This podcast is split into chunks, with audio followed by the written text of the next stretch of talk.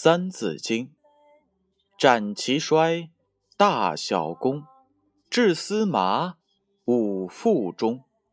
礼乐射，御书数，古六艺，均不惧。为书学，人共尊。记识字，讲说文。有古文，大小篆，立草记。不可乱。若学广，具其繁；但略说，能知源。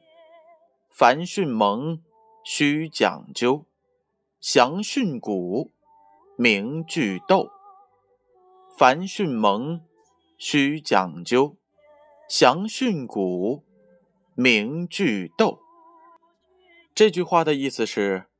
凡是教导刚入学的儿童的老师，必须把每一个字都讲清楚，每句话都要解释明白，并且使学童读书时懂得断句。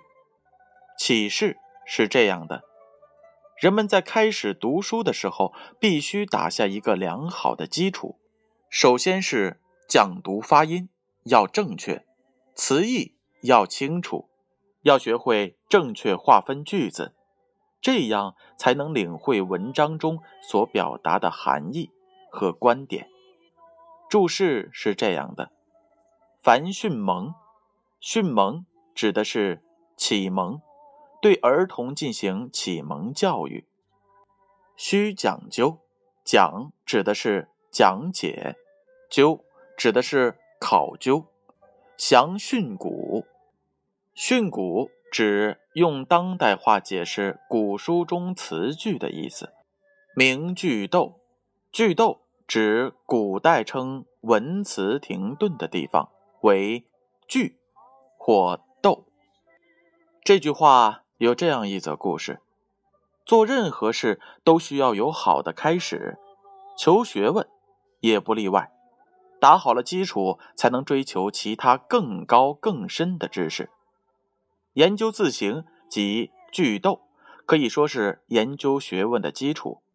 就句读来说，虽然称不上是高深的学问，但是如果不认真学习，把标点符号点错了位置，可能会造成许多的麻烦呢。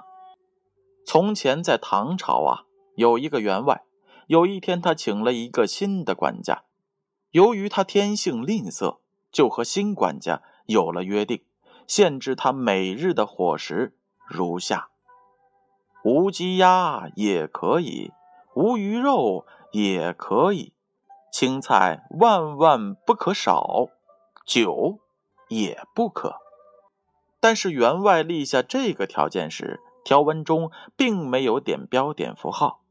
一年之后，管家在辞职时向员外要求补偿他的伙食费。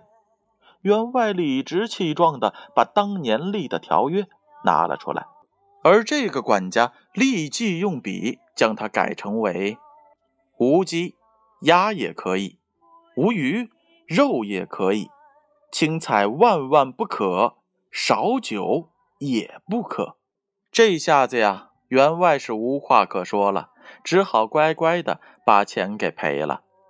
这个故事充分的说明。句读的重要性，所以这正是凡训蒙须讲究，详训古明句读。